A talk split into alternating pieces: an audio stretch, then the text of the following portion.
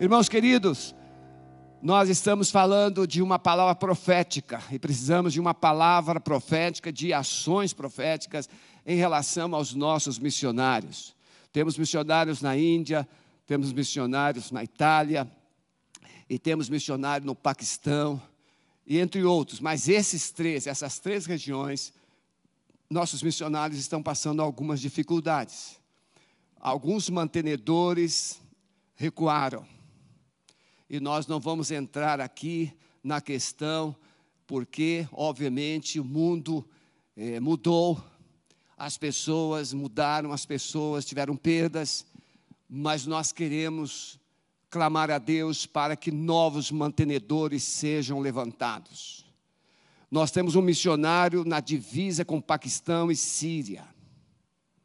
Ele não é sozinho, ele tem uma família, e ele tem uma equipe. E o trabalho, nós não podemos citar nomes. O trabalho está sendo feito com amor.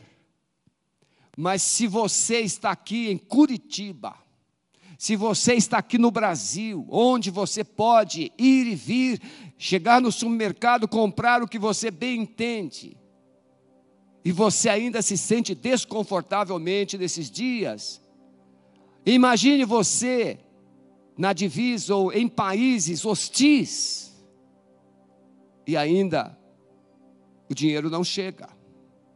Então eu quero profetizar que o Espírito Santo vai tocar na sua vida. Eu vou fazer a minha parte. Já estou fazendo.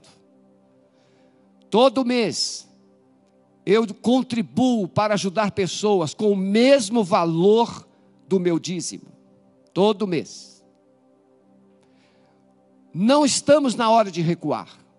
Então eu quero profetizar uma palavra de fé no seu coração, que você vai se mover, não somente para alcançarmos esses 22% que faltam, porque eu quero chegar aqui domingo que vem, primeiro domingo de maio, e dizer glória a Deus, que nós ultrapassamos mais uma vez, porque o céu não tem crise, e a igreja vive com os olhos e a cultura do céu. Então eu profetizo que, apesar de tudo, nós vamos superar. Apesar de todos, vamos superar. Então eu conto que você está entendendo essa palavra de Deus para o seu coração. O Enzo, ontem eu conversei com o Fred, anteontem, ontem, é, o, o, Enzo re, retornou ao hospital. O Enzo é um menino de 5 anos que fez uma cirurgia, um implante, transplante de medula.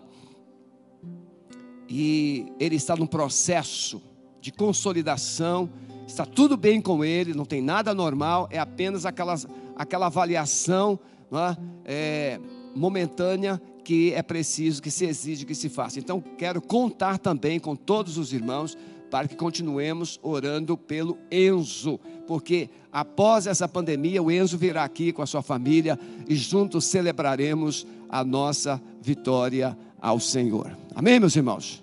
Muito bem, nossa palavra nesta manhã, nós contamos com essa. Eu creio que o Espírito Santo já moveu.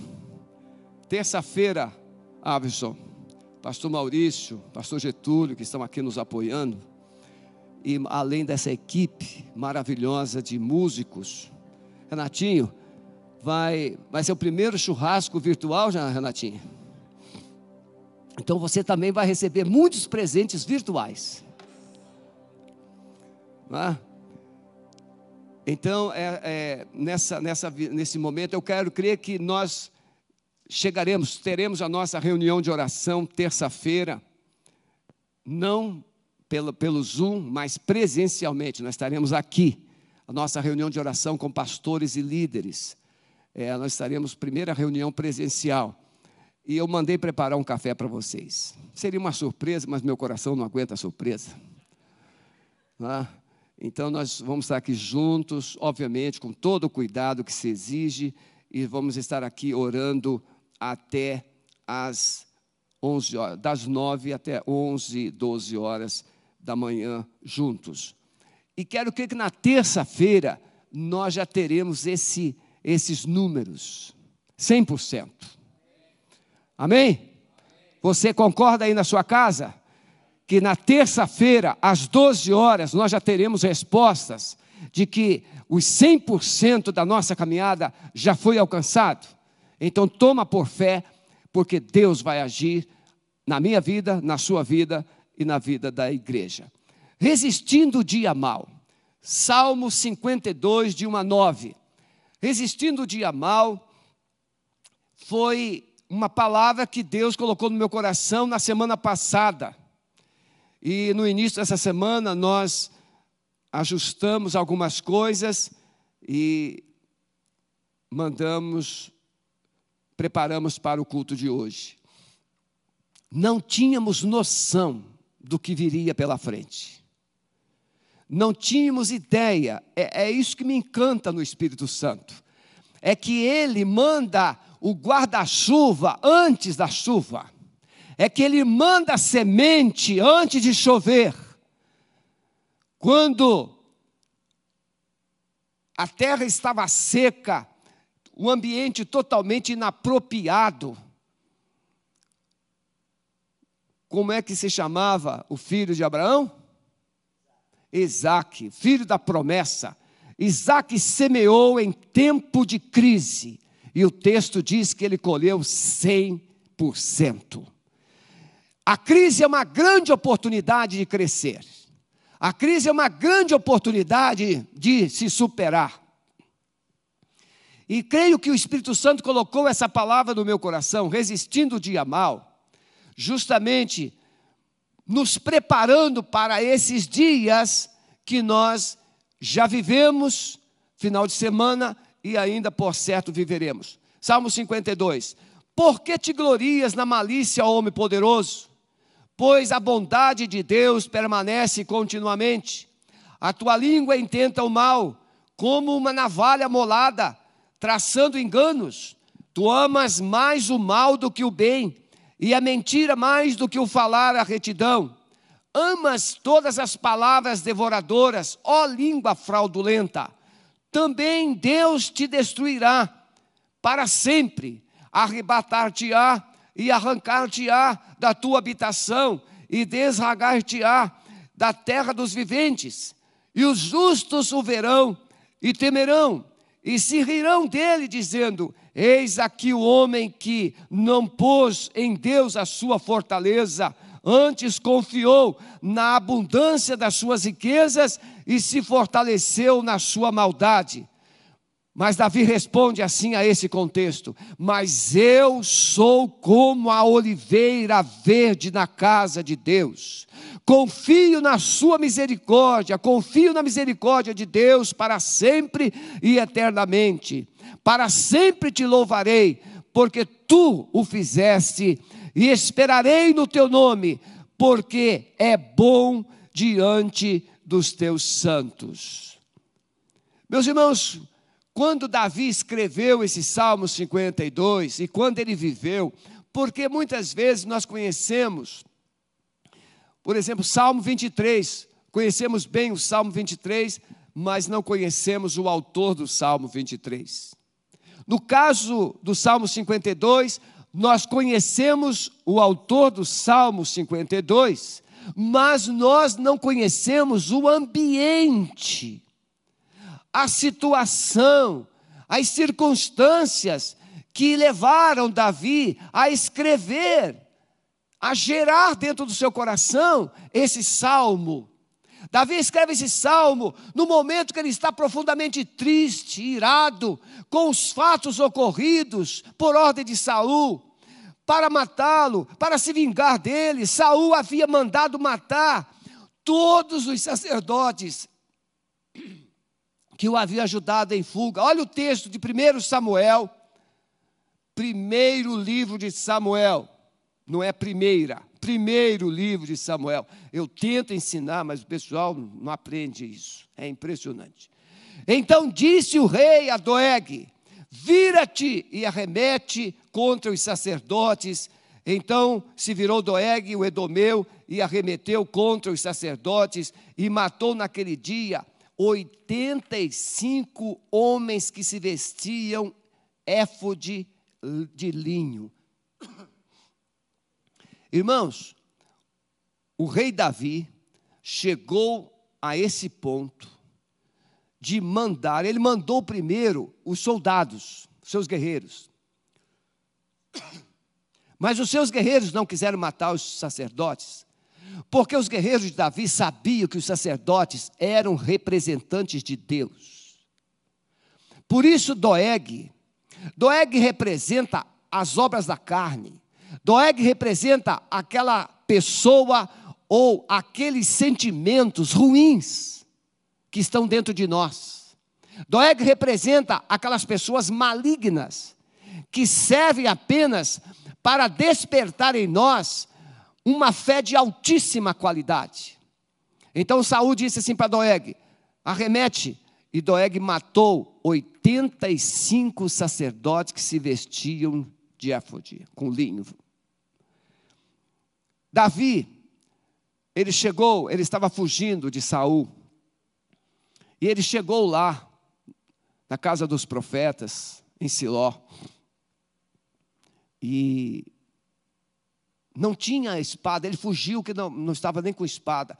E o sacerdote falou assim: ó, tem aqui a espada de Golias, que você matou. É, ninguém melhor do que você para usá-la. E ele disse: tem alguma coisa para comer?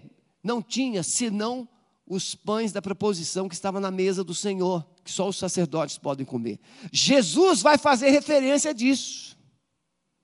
Que Davi comeu os pães da preposição que não era lícito mostrando que o homem é mais importante que o sábado. E Davi é ajudado pelos sacerdotes e ele foge. E por essa razão, irado, Saul manda matar os sacerdotes. E por essa tristeza na alma de sentir-se o causador desse sofrimento, dessas mortes, Davi escreve. E ele diz: Olha, eu estou me sentindo como uma oliveira Davi havia matado o grande Golias, se tornado referência em Israel. Davi agora foge pelo fato de haver interesses maiores. Irmãos, vocês estão entendendo isso? Muitas vezes nós substituímos os nossos conceitos muito rapidamente aquela pessoa ou aquelas pessoas que eram referências para nós.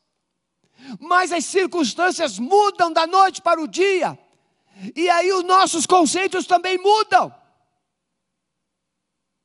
Davi, quando ele entrava na cidade, as mulheres cantavam. Saul matou seus milhares, mas Davi matou seus dez mil milhares. Davi era famoso, Davi era respeitado. Os inimigos de Israel respeitavam Davi. Mas bastou um fato: o ciúme, a inveja, o orgulho, o poder. Preste atenção nisso, Brasil. O ciúme, a competição, a inveja, a busca pelo poder elimina pessoas que estão no nosso caminho, eliminam os nossos mais íntimos amigos. Davi chega a Gate, Davi vai se esconder lá no meio dos filisteus, filisteus de onde ele havia matado Golias. Olha como é que é uma coisa bem assim, bem interessante. Alguém já disse que na política tudo é possível. Não sei se você já ouviu isso. Na política tudo é possível. O amigo de hoje é seu inimigo amanhã. E o seu inimigo de hoje é seu amigo amanhã. Essa é a política. E não sou eu que estou dizendo, eu estou dizendo o que já foi dito por muitos políticos. Na política tudo é possível. Você discorda hoje, amanhã você concorda. Não é assim com o povo de Deus, não.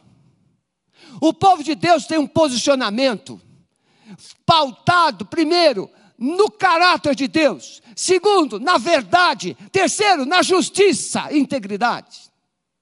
O povo de Deus não muda como vagalume. O povo de Deus não muda como um camaleão. O povo de Deus precisa ser como sal e luz.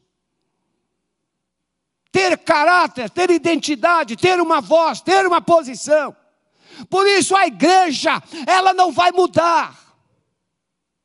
A igreja vai permanecer com a sua visão e com a sua posição, para que Deus transforme o Brasil esse ranço de corrupção jamais voltará para o solo brasileiro. Davi se levanta, fugiu naquele dia diante de Saul e foi para Aques, rei de Gate, uma das cidades satélites. Os filisteus tinham cinco cidades, cinco príncipes. Aques era um desses príncipes. Porém, os criados, os príncipes de Gate disseram assim: não é este Davi, o rei da terra, porque era assim que Davi era tratado, o rei, o rei da terra de Israel. E foi por causa deste tratamento dado a Davi que Saul ficou com ciúme.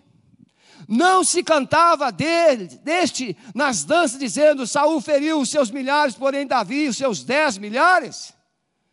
E Davi considerou essas palavras no seu ânimo e temeu muito diante de Ax, rei de Gate, por isso se contrafez. Irmão, sabe o que, que Davi fez?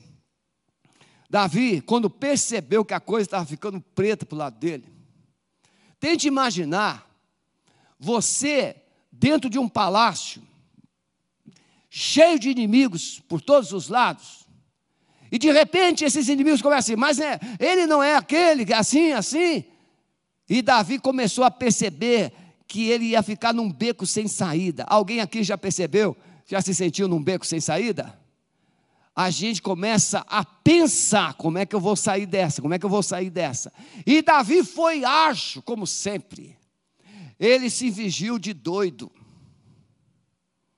Ele se fingiu de maluco. Ele começou a raspar as portas e começou a babar sobre a sua barba. E o rei, Aques, disse: Mas não já tem louco suficiente aqui para vocês me trazer mais esse? E aí Davi foi colocado para fora. E quando Davi se viu fora, ele deu no pé.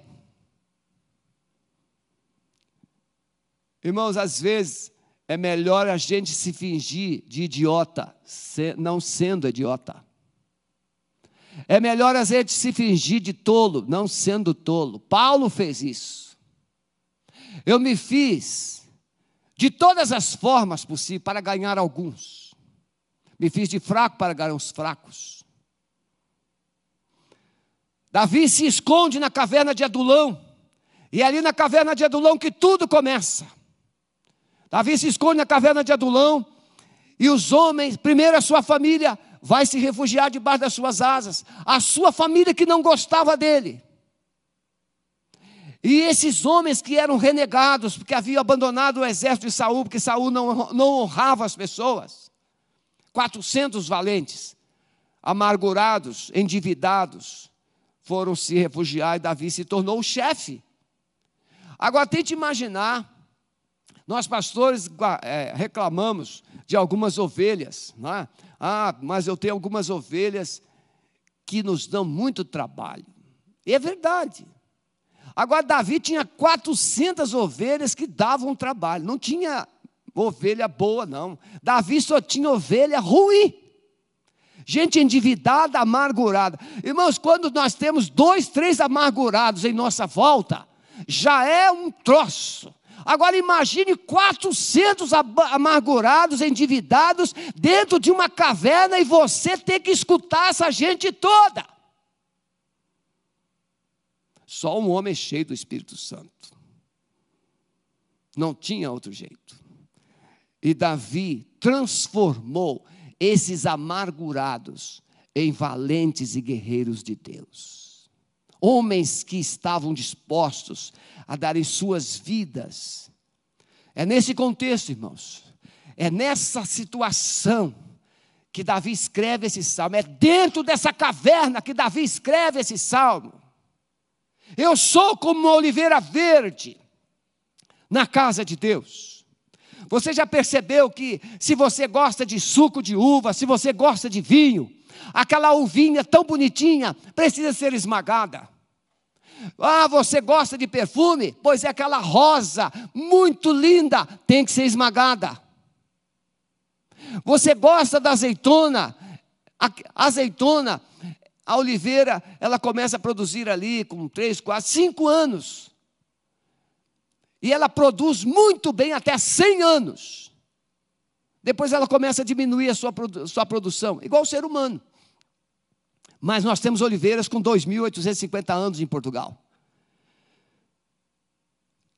Tanto a azeitona, quanto a, a, a rosa, quanto a uva, todas precisam ser esmagadas para que se extraia dela. Da rosa o perfume, da azeitona o azeite, da uva o vinho.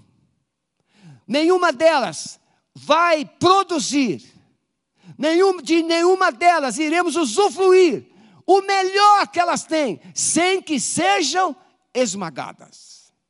E é assim que Davi se via. E era assim que Deus estava fazendo com Davi.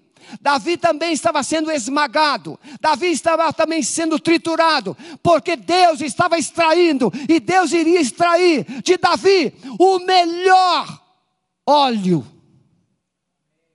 o melhor vinho, o melhor perfume. Davi se tornou o maior adorador da história do povo de Deus, porque ele foi esmagado.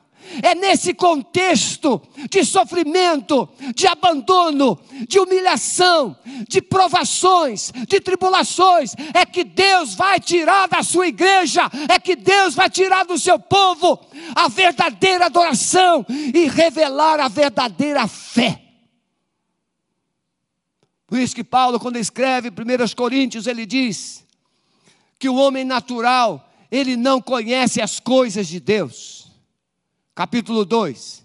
Mas o homem espiritual conhece tudo, ele discerne tudo, mas ele por ninguém é discernido. É na tribulação, é na provação, esse dia mal, Então eu quero falar três coisas, se a hora me permitir. Como nós podemos enfrentar esse dia mal? Esse assunto nós vamos desenvolver muito mais profundamente a partir de sexta-feira no culto de libertação. Na sexta-feira nós vamos falar no culto de libertação como precisamos nos preparar para o dia mal, ou seja, como precisamos nos preparar para sermos capazes de usar a armadura de Deus. Nós vamos entrar numa série sobre a armadura de Deus.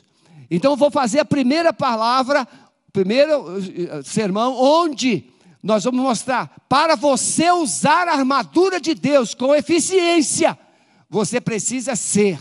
É isso que você vai saber na sexta-feira, não vou falar aqui agora senão você não vai se ligar na sexta-feira. É? Então, primeira coisa, para você enfrentar o dia mal, precisa entender o valor do caráter nas horas difíceis da vida. Quer conhecer uma pessoa é apertar. Não é assim? Por isso que a polícia, os exércitos na guerra, eles pegam o prisioneiro e eles vão o quê? Eles vão como é que fala lá? Torturar? Hã? Eles vão torturar para ver se a pessoa tem alguma informação preciosa. A igreja de Jesus, ela foi torturada, ela foi martirizada, não para revelar, mas para negar que Jesus era Deus, que Jesus era o Senhor. Então, entender o valor do caráter. Irmãos, nesses dias, nós estaremos mais do que nunca reconhecendo, conhecendo e reconhecendo homens e mulheres de caráter. Porque é na crise que nós descobrimos o caráter. Uma oliveira pode sobreviver ou viver séculos Como eu disse, em Portugal nós temos uma oliveira com 2.850 anos. A oliveira, antes de produzir, ela aprofunda as raízes para que ela tenha solidez, para que ela tenha resistência. Por isso, o, a tradução da oliveira é fé e esperança, ou perseverança. A oliveira, ela é uma árvore que persevera, ela quase que é perene. No Rio Grande do Sul, nós temos grandes produtores de azeitona e de azeite. O azeite produzido no Brasil eh, já é um consolo, não é? está entre os 500 melhores do mundo. Mas já está, porque nós não somos um país típico, ou não éramos, mas hoje o Rio Grande do Sul já é um grande produtor, tem fazendeiros investindo poderosamente na produção é, de oliveiras ou de azeite e de azeitonas. Então, Davi, quando ele olha para Doeg, quando Davi olha para Saul, ele projeta assim: vocês são árvores comuns. Quantas vezes nós vemos nas tempestades, nos vendavais, árvores sendo tombadas, arrancadas, destruídas? Oliveira não. Oliveira não. A oliveira sobrevive às tempestades. A oliveira sobrevive às gerações. Davi se compara uma oliveira, ele não tinha nem ideia, mas era o Espírito Santo. Davi estava dizendo assim: Eu estou fundando uma dinastia que não terá fim. Hum, me veio isso agora, oh, glória a Deus. Em Davi, Deus criou, fundou, edificou uma dinastia eterna, porque Jesus veio da descendência de Davi. Ele é uma oliveira na casa de Deus. E é isso que Deus precisa. Deus precisa de uma igreja que seja como a oliveira, a oliveira como símbolo da fé. Quando Deus pergunta para o anjo pergunta para Zacarias: O que, que você vê? Eu vejo um ramo de oliveira. Ele pergunta para Jeremias: O que, que você vê? Eu vejo um ramo, um ramo de oliveira. É a esperança, é a perseverança. Dias melhores virão. Mas, Saul e Doeg, alguém aqui registra alguma coisa? A gente só sabe que Saul governou Davi, Saul ele entra no cenário da história, fica 40 anos e sai e acabou. Davi não. Estrela de Davi. O símbolo do exército de Israel. Está lá a estrela de Davi. Filho de Davi, Jesus. O cego Bartimeu gritando. Então Saul e Doeg seriam varridos, seriam esquecidos, seriam arrancados como árvores comuns, mas Davi seria como oliveira, e mais, uma oliveira plantada na casa de Deus. Homens sem caráter, sem integridade, sem fé, passarão pela vida sem deixar marcas, não serão lembrados, não deixarão legados dignos de serem seguidos ou lembrados. Irmãos, nas horas mais difíceis que o mundo vive, os oradores lembram de quem? Dos fracassados? Os oradores, os pregadores citam, fazem referência de quem? Dos fracassados? Não. Temos o livro Heróis da Fé. De quem o livro Heróis da Fé trata? Dos valentes, dos perseverantes, daqueles que morreram, daqueles que deram suas vidas. Quando vamos fazer um discurso ou uma oratória em relação à, à sociedade, ao mundo secular, de quem nós lembramos? Martin Luther King, Winston Churchill, Quando Churchill, na Segunda Guerra, os soldados ingleses sabiam que iriam para uma furada, eles sabiam que iriam para morrer, eles sabiam que tinham que proteger a Inglaterra, mas havia uma chance mínima de sobrevivência. E Churchill não escondeu a verdade dos soldados ingleses, ele olhou nos olhos dos seus soldados e ele disse: Eu não tenho nada a oferecer a vocês a não ser sangue, suor e lágrimas. Uma igreja para esses dias, ela precisa entender que só existe uma promessa: morrer por amor de Jesus e herdar as bem-aventuranças do céu.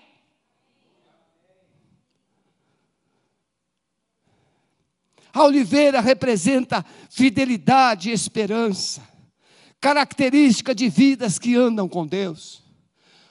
O salmista Davi, quando ele escreve o Salmo 1, Bem-aventurado o homem que não anda segundo o conselho dos ímpios, nem se detém no caminho dos pecadores, nem se assenta na roda dos escarnecedores.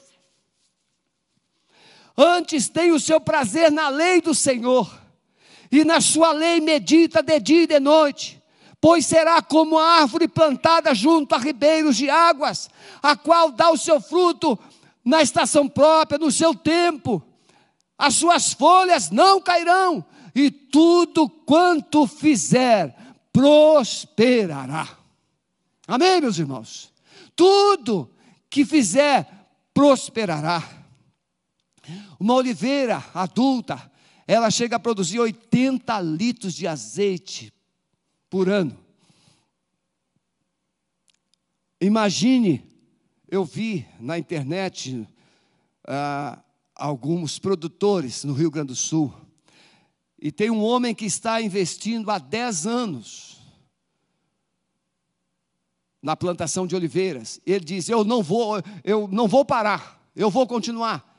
Isso aqui é um investimento para 100, 150 anos. Quando você decide investir no caráter, na integridade, na fé. As tempestades vêm, virão, mas você vai permanecer em fé.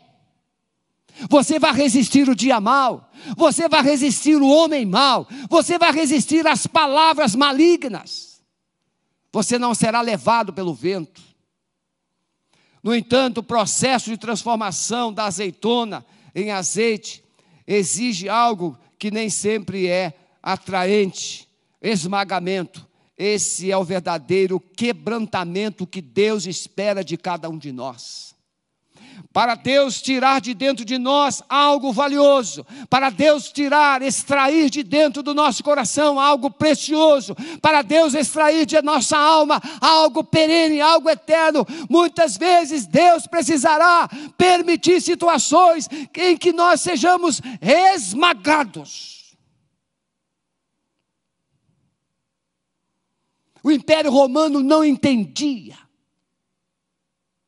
O, o Saulo, antes de ele se converter, ele não conseguia raciocinar como é que os cristãos eram presos, espancados, mortos, mas permaneciam firmes e fiéis. Não havia uma liderança propriamente constituída, seja no lado sul, no lado norte, todos eles eram fiéis. Aquilo aterrorizava Saulo.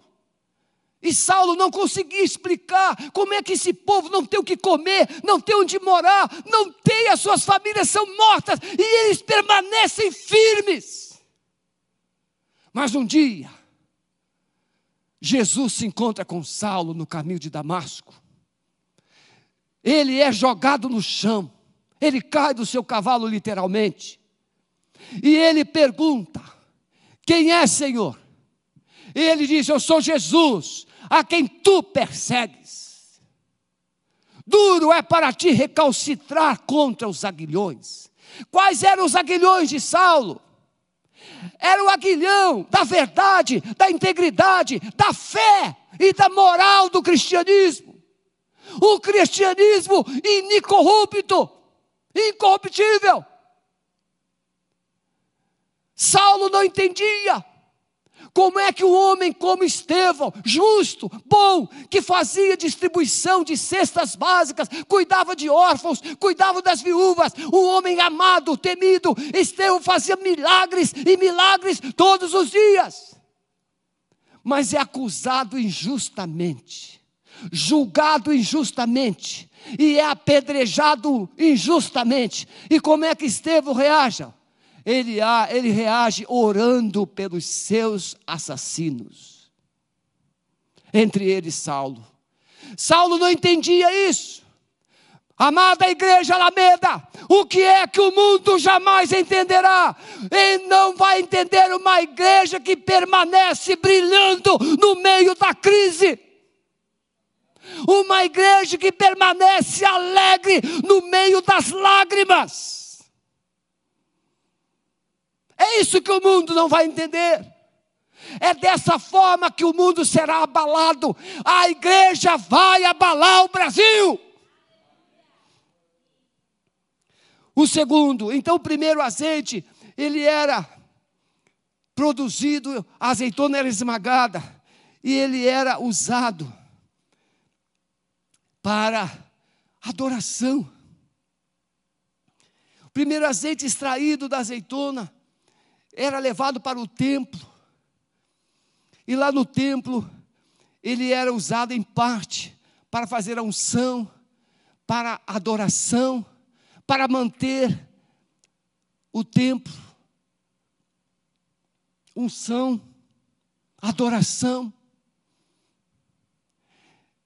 Irmãos, unção e adoração são virtudes que não serão extraídas de corações carnais. Unção e adoração não serão extraídos de corações superficiais, mas somente de corações rendidos, quebrantados, totalmente, integralmente. Gente que tem um caráter de Jesus na testa. Esse é de Jesus. Quando Pedro, João, foram presos, foram, apanharam por causa disso, e disseram para eles: Olha, vocês não podem falar mais desse nome. Mas eles disseram: Não podemos deixar de falar do que temos visto e ouvido. Mandaram eles sair um pouco, mandaram eles para fora e conferenci, conferenciaram-se lá entre si, dizendo assim: ó, nós não podemos negar que esses homens realmente estiveram com ele, não podemos negar que esses homens fizeram algo tremendamente poderoso. O mundo pode não confessar, mas o mundo sabe que Jesus Cristo é o Senhor. Mas vai ter que confessar um dia. Quando a última trombeta soar. Ah, meus irmãos, essa semana eu estava meditando. E 1 Coríntios 15, Paulo diz assim: olha, ao toque da última trombeta quando o último selo é aberto, a última trombeta é tocada, a, os céus entram em ação, o governo do céu desce para a terra. Um dia a última trombeta soará, e os mortos ressuscitarão, os vivos serão transformados, e Jesus virá com grande poder e glória e reinará sobre a terra com a sua igreja. Mas para isso a azeitona precisa ser esmagada. O verdadeiro adorador resplandecerá a sua luz.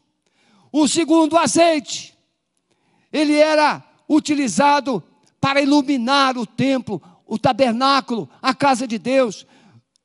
Vocês, eu nunca fui a Israel ainda. Espero que um dia eu vá. Porque toda vez que surge a oportunidade para Israel, surge uma necessidade mais urgente. E a gente vai postergando. O tabernáculo não tinha janelas. A única fonte de iluminação do tabernáculo era o candelabro. Aquelas lâmpadas acesas com o óleo da unção. A única fonte de luz que Deus tem nesse mundo se chama igreja. e a luz somente brilhará quando a luz do Espírito Santo resplandecer dentro de cada um de nós. Então, segundo o azeite era usado para iluminar o tabernáculo, Jesus diz: Vós sois a luz do mundo. Esse azeite, como o pão, o terceiro azeite, visto, a azeitona passava por um processo, segundo processo, terceiro processo, era o azeite que para iluminar, era o azeite para adorar, era o azeite para fazer o pão. Quando Jesus chega diante da multidão, ele diz assim: Dá-lhes voz de comer. Mas, Senhor, tem muita gente, não tem dinheiro, temos que comprar. Dá-lhes voz de comer. Jesus multiplica os pães. O azeite esmagado, a uva esmagada, produz alimentação. Uma igreja, quando ela é totalmente rendida, ela será uma fonte de pão para a terra. Como Amós disse: chegará o dia em que o homem terá fome e sede, nem de pão, nem de água, mas de ouvir a palavra do Senhor. E a igreja que tem esse pão, a igreja que tem essa luz, é a igreja que tem esse brilho. Por último, irmãos, Precisamos entender que a vitória sobre o dia mal exige corações cheios do Espírito Santo. Em Atos 1, Jesus, antes de ser assunto aos céus, ele vai dizer: E recebereis poder ao vir sobre vós o Espírito Santo, e ser-me-eis testemunhas em Jerusalém, Judéia, Samaria e até os confins da terra. Jesus morreu Jesus foi sepultado, mas Jesus ressuscitou, e agora, antes de ser assunto aos céus, ele lança essa palavra: ser-me-eis testemunhas. Nos de Saul, Davi era visto como uma criança despreparada, mas Davi se tornou tal qual uma oliveira, de onde se extraía o azeite. Fincou suas raízes nas profundezas de Deus produzindo o melhor para Deus. Esse azeite, terceiro azeite extraído da azeitona, que era usado tanto na alimentação como na iluminação. Irmãos, alguém aqui já passou um tempo é, sem luz? Quando a luz acaba de noite, se a luz acaba na hora de você dormir, você vai dormir pronto, acabou. Mas se a luz acaba às 18 horas, você fica perdido, não sabe se mover. E aí os menos preparados não têm uma vela em casa, não tem nada. A gente sempre tem que ter uma caixinha de velas na gaveta e uma caixa de fósforo. Porque se a luz acabar, o fogão não vai acender. Tem que ter uma caixinha de fósforo. Esse terceiro azeite mantinha toda essa iluminação do santuário de Deus, mas também mantinha a alimentação do povo no seu cotidiano. Eu quero terminar, meus irmãos. Somente nos dias maus reconheceremos aqueles que brilham de verdade, como as virgens prudentes na chegada do noivo. Mateus, capítulo 25, Jesus conta a parábola das virgens. E as virgens eram dez. Cinco se prepararam, cinco não se prepararam. Quando o noivo, quando foi, ouviu-se o grito, é chegada a hora, o noivo chegou. Algumas, cinco virgens ficaram como barata tonta, não sabiam o que fazer. Mas cinco simplesmente acenderam suas lâmpadas e seguiram o noivo. Eu quero dizer uma coisa para você: esses dias maus que você está vivendo, é, são dias para você encher a sua lâmpada de azeite. São dias que Deus está procurando extrair de você o azeite que vai brilhar no dia da volta dele. Jesus está voltando. Jesus, a trombeta vai soar. Você não vai ter tempo de comprar azeite. Você não vai ter tempo de procurar azeitonas. Você não vai ter tempo para nada. Simplesmente você vai ter que brilhar e seguir, subir com Jesus. Os músicos podem vir. Eu quero concluir essa palavra. A vida cheia do Espírito Santo é mantida por corações que amam a santificação. O quarto azeite, irmãos, era feito, era usado para fazer sabão, para lavar, purificar, higienizar. O quarto azeite é o processo de santificação. Josué diz: Disse Josué também ao povo: Santificai-vos, porque amanhã fará o Senhor maravilhas no meio de vós. Segui a paz com todos, diz o escritor aos Hebreus, e a santificação, sem a qual ninguém verá o Senhor. Você está pronto para enfrentar o dia mal? Você está pronto?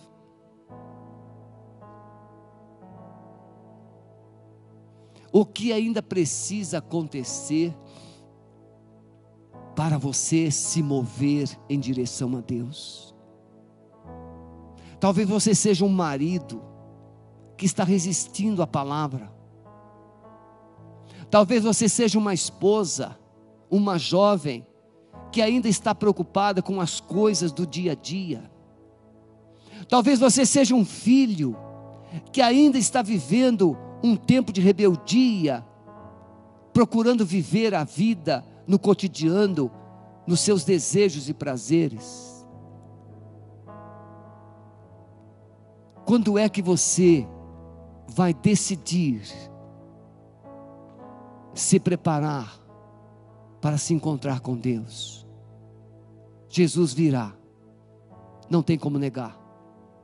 A pergunta é: você já está pronto para a volta de Jesus? O seu azeite já está na lâmpada? Você vai poder acender a sua lâmpada quando a trombeta soar. Faça como Davi, quebrante-se, humilhe-se, entre na sua caverna de arrependimento, de confissões dos seus pecados, e saia de lá somente quando você tiver a sua vida totalmente transformada por Jesus. Ontem nós fizemos uma caminhada de oração no nosso condomínio. E é, é muito lindo quando a gente percebe que o amor e a fé rompe barreiras. Ali não havia religião. Moradores de fora do condomínio vinham para as grades. E moradores de dentro do condomínio ou ficavam nas janelas ou desciam para os corredores entre os apartamentos e caminhavam conosco. E nós fizemos essa serenata, essa caminhada de oração, de louvor, por mais de uma hora. A nossa oração é que você entenda que esses dias maus são oportunidades que Deus está te dando para você produzir o melhor azeite, para você se quebrantar. Adulão é sinônimo de cruz. É na cruz que começa uma nova vida. É na cruz que você abandona os seus pecados. É na cruz que você se converte. É na cruz que você morre para este mundo maligno, morre para o pecado e começa uma nova jornada de vida verdadeira. Então disse Jesus aos seus discípulos: Se alguém quiser vir após mim, negue-se a si mesmo, tome cada dia sua cruz, vem e segue-me. Esse é o momento, nesse dia mal, de você abandonar os seus pecados e se humilhar diante de Jesus, entregar-se a Ele e ter nele esperança, como a oliveira, de dias melhores. Entregue-se a Ele por inteiro, se torne um adorador. Eu quero orar por você. Você que está nos acompanhando em casa, você que vai nos acompanhar durante a semana, baixando essa mensagem. Você pode agora escrever o seu nome no chat da igreja, dizer assim: Eu estou entendendo que preciso entregar a minha vida a Jesus, e eu estou fazendo isso agora. Se você estiver fazendo isso, deixe o seu telefone, o seu número de telefone, que o pastor Maurício terá prazer em entrar em contato com você, e nós vamos acompanhar você nessa jornada. Coloque o seu nome. Eu estou entregando a minha vida a Jesus. Eu estou agora me, me rendendo. Eu estou me quebrantando diante do Senhor. Enquanto estivermos adorando agora, você pode fazer isso.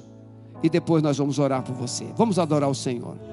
Amado Espírito Santo, eu creio que pessoas estão agora colocando os seus nomes e seus números de telefone na tela para que sejam ajudadas e tenham suas vidas acompanhadas, porque elas estão tomando uma decisão de se permitirem quebrantamento, de se permitirem rendição, de recomeçar uma nova vida, mas uma vida preparada, uma vida revestida para enfrentar os dias maus. Nós lançamos uma palavra de esperança nesses corações lançamos fora todo medo, lançamos fora toda tristeza, lançamos fora toda depressão, lançamos fora todo espírito de derrota e todo espírito de morte, e profetizamos um tempo de vida, um tempo de esperança. Recebe a vida, meu amado, minha amada, recebe uma unção de esperança no seu coração e na sua casa. Que Deus te abençoe, em nome de Jesus. Logo mais estaremos juntos, às 18h30, para mais um encontro com o Senhor. Deus te abençoe, fiquem na paz.